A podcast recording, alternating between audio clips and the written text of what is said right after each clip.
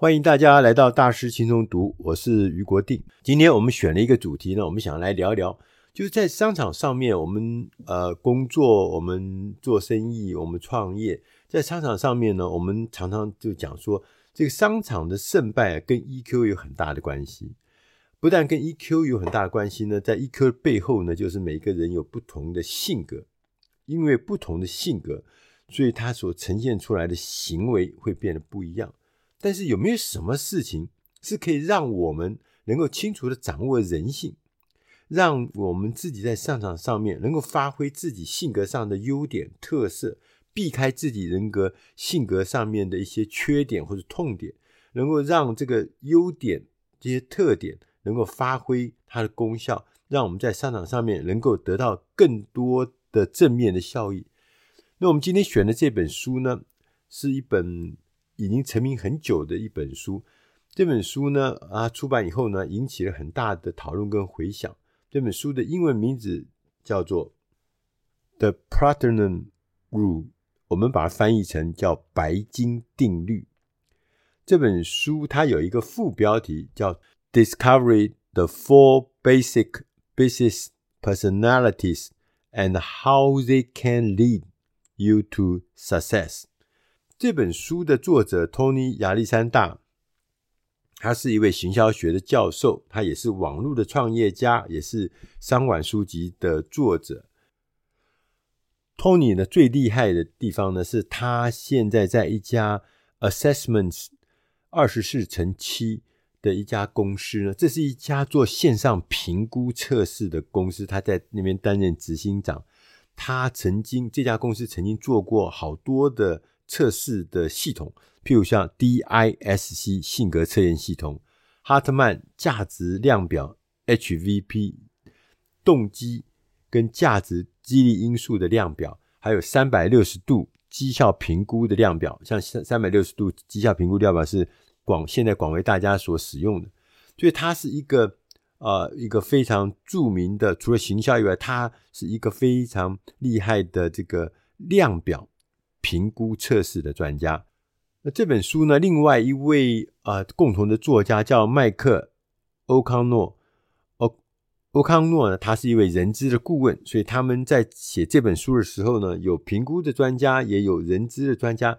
这本书一开始还是告诉我们，他说我们了解的一句话，我们甚至把这句话列为黄金法则。他说：“你希望别人怎么对待你，你也应该怎么样对待别人。”这个话好像非常熟悉，你我都听过。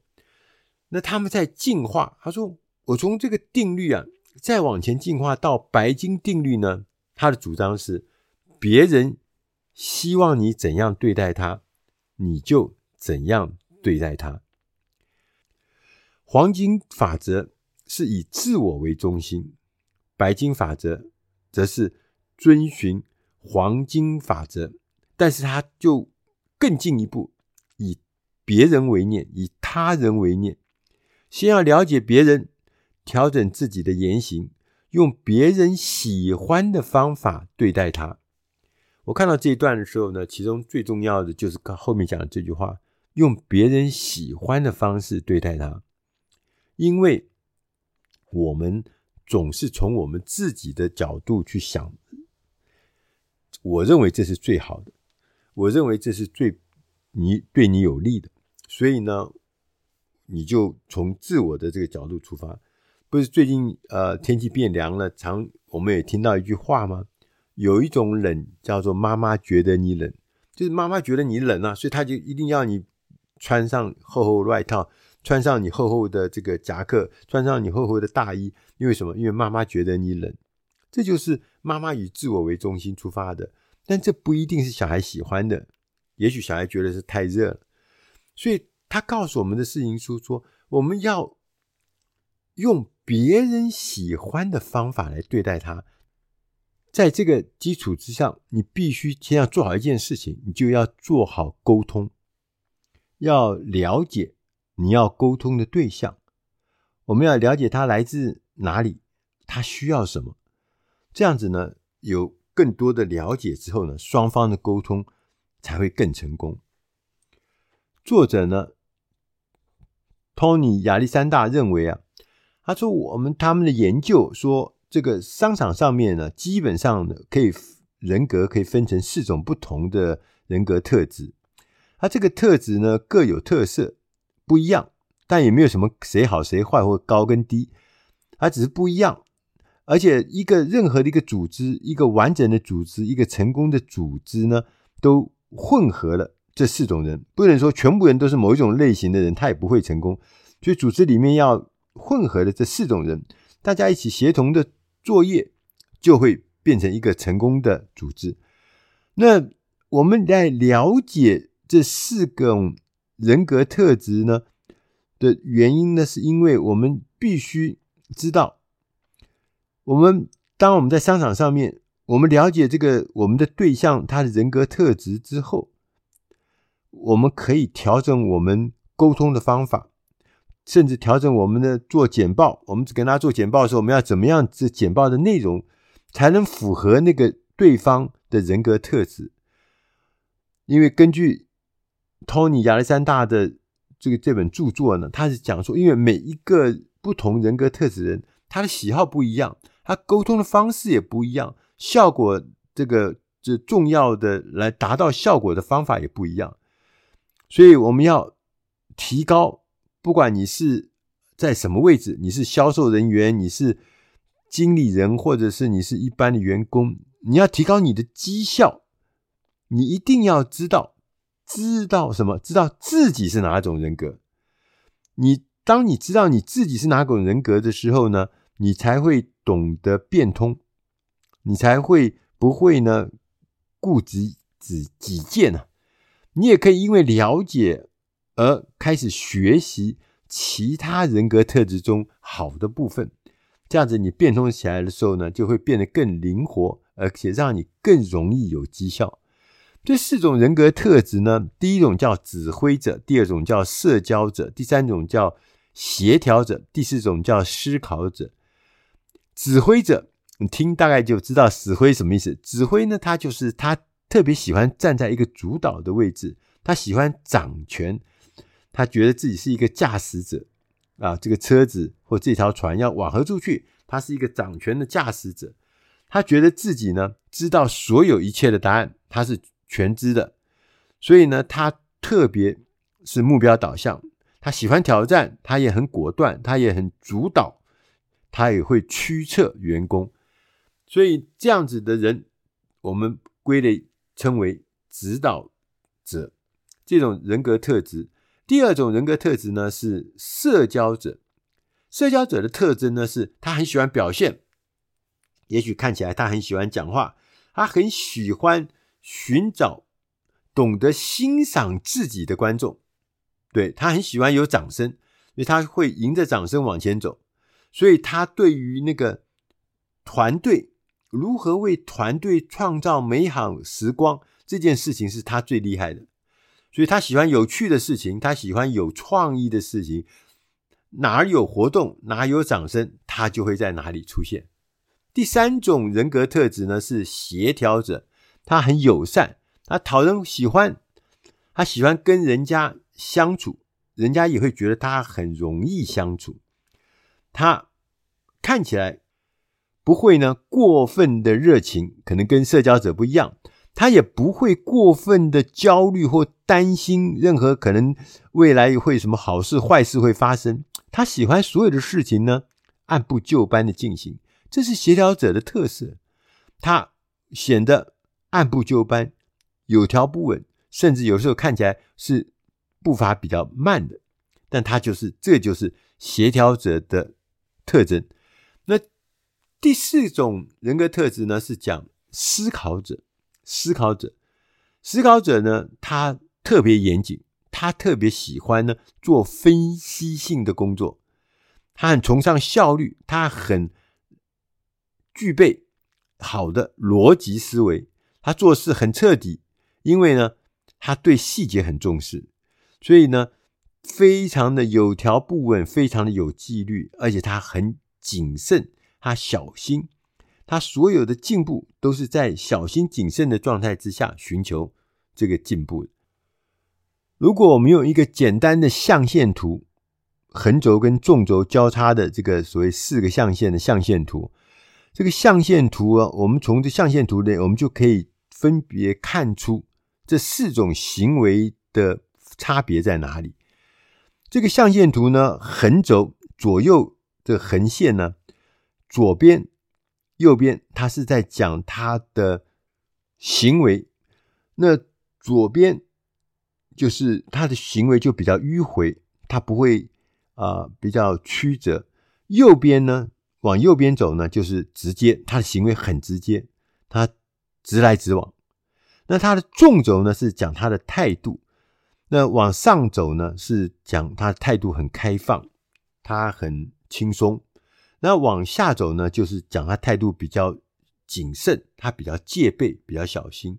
所以，当这个象限图，它这个十字形的象限图做成以后，你就会发现，在第一象限右上角的是社交型，然后呢，第二象限左上角的是协调型，第三象限是。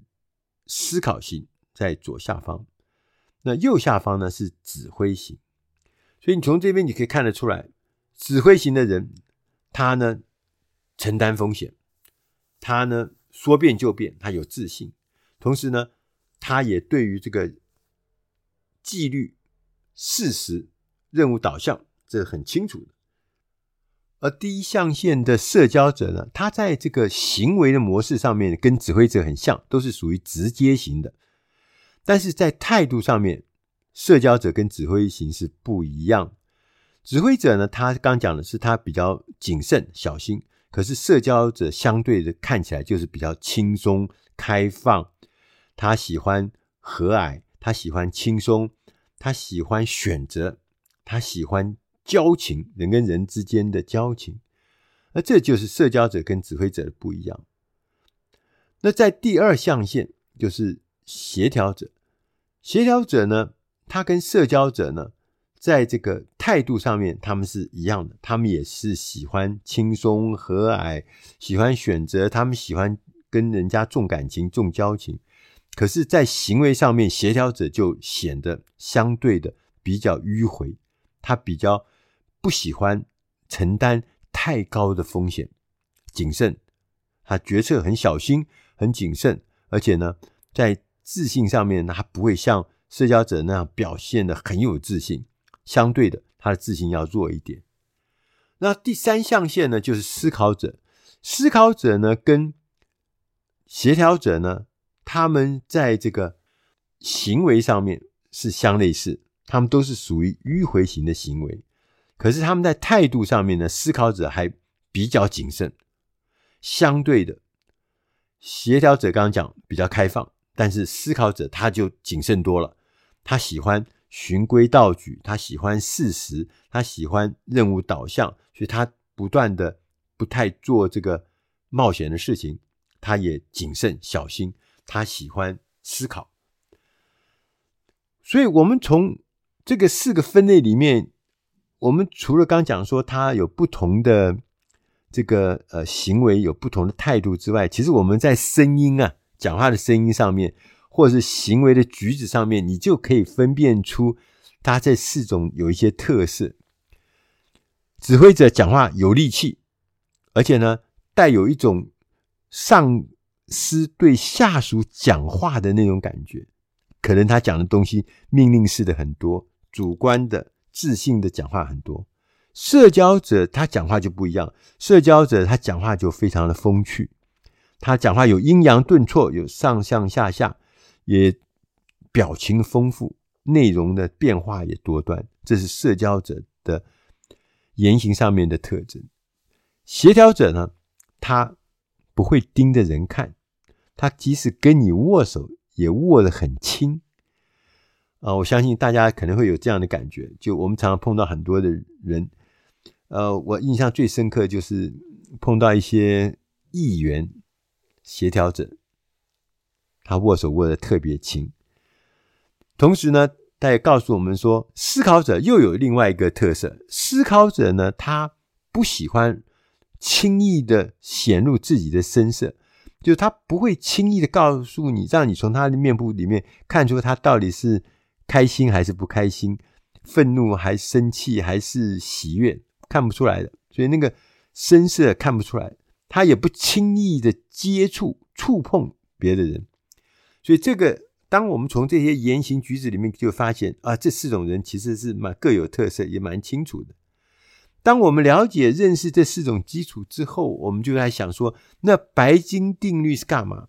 刚前面讲，对于他人的需要、感性的需要，保持敏感，这就是白金定律的基本精神，也是我们今天要谈的。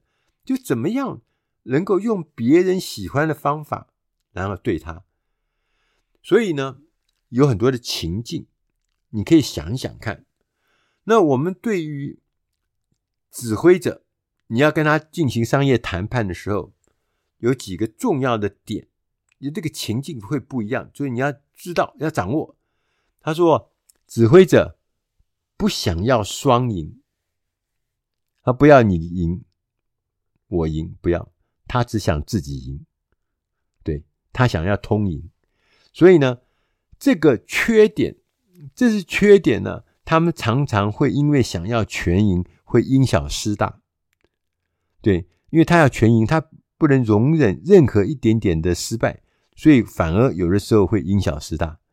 所以呢，你在跟指挥者型的人在做商业沟通或商业谈判的时候，你第一个要先凸显他的成功和他的谈判能力。对。要彰显他，让他觉得他自己是高你一等。同时呢，你要在一些议题、一些你设计好的、你准备好的议题上面让步，让他觉得他赢你的感觉。然后你要要求一些额外的补偿，来来抵消你刚刚前面的让步。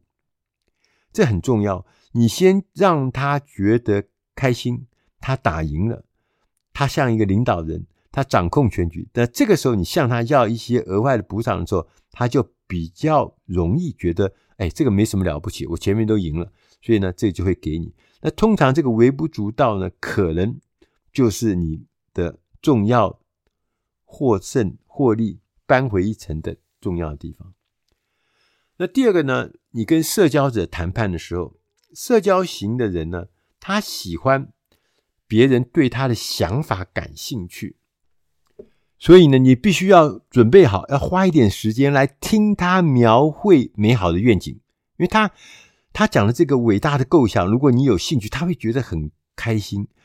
然后，当他讲完他的美好的愿景的时候，你还要强调他的构想真的是伟大，他的构你要赞美他的构想。然后呢，你在价格中加上。实现这些承诺所需要的一切，意思就是说，你在所有东西的，你在价格之中呢搬回来，就因为他构想很伟大嘛，所以当然要付点多的钱。因为你赞美他的嗯这个厉害的伟大的愿景嘛，那当然他也愿意付出更多的代价。所以关键就是在完成一些东西的时候，要向外面的人、外界来传达社交者心中的构想，而且还不停的。赞美他的构想，这就是最重要，因为他要的就是人家对他的赞同。第三种人呢，就是呃协调者。我们要跟协调者谈判的时候呢，因为刚刚我们前面讲到，协调者他很渴望那个世界是呃公平的，是温和的，是善良的。所以说呢，我们要达到一个温馨的、没有争议的双赢的局面。而且我们要准备好，这个是要缓慢前进，因为协调者的人他不会要求一下子就做出莽撞的决定，他不会的，所以你要跟他慢慢的磨，同时呢，要明确的表达我们的谈判、我们的交流是会为双方带来都带来利益，不是你赢我赢、你死我活，不是这样，是双方都会带来一个利益，而且是和谐的、温馨的，然后顺着他的目标。达成自己的目标，这是最好的谈判方式。意思就是说，因为要双赢，所以你的目标跟他的目标会同时存在，会同时双赢。那第四种类型呢，是跟思考者谈判。那思考者呢，他很重视的是事实、程序跟可以衡量的进展，所以程序啊、事实啊可以衡量，比如可能数字化的一些进展，明确的让他看到所有的面貌，明确的让他了解前后的逻辑，不可以靠人情，不可以靠关系啊，所以这是一个合乎逻辑的交易，所以跟思考者谈判的时候，要提供大量的资料、研究资料。啊，数字的资料、文字的资料，要让这个对者、对方呢，让这个谈判者呢、思考者会觉得啊，你真的很用功，你呢做足了功课，你呢跟他是一样的，因为思考者他很重视这些事情，所以你跟他一样做足了功课，你们在同一个水平之上，他觉得呢你是够格的人，所以呢，如何彰显你自己的提案？你在跟他打交道的时候。你要让你的提案让对方这个思考者他会觉得是唯一合理的选择，因为其他都不够格，只有你够格，所以是唯一合理的选择。所以我们刚讲到，我们面对这四种不同人格特质的工作，或者说是不同的谈判的对象，或是交流的时候，我们的应对之道是每一个。都不一样，但是当你自己啊也是其中的某一种人格的时候，你就会更明白你自己要怎么样来变通。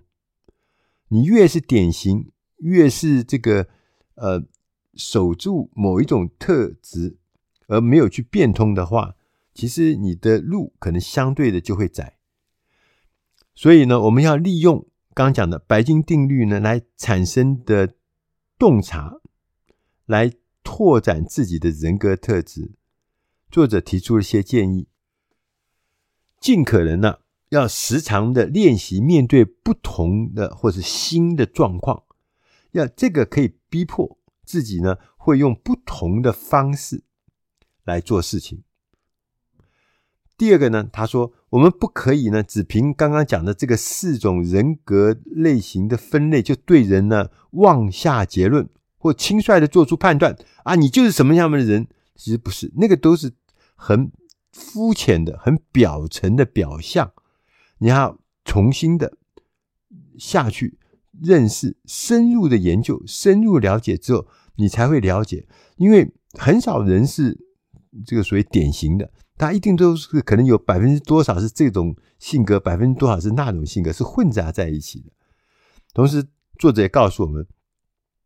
我们要允许，我们甚至要鼓励那种含糊不清的状态。这样子，我们可以让自己呢，从一些不知不觉陷进去的死胡同中解脱。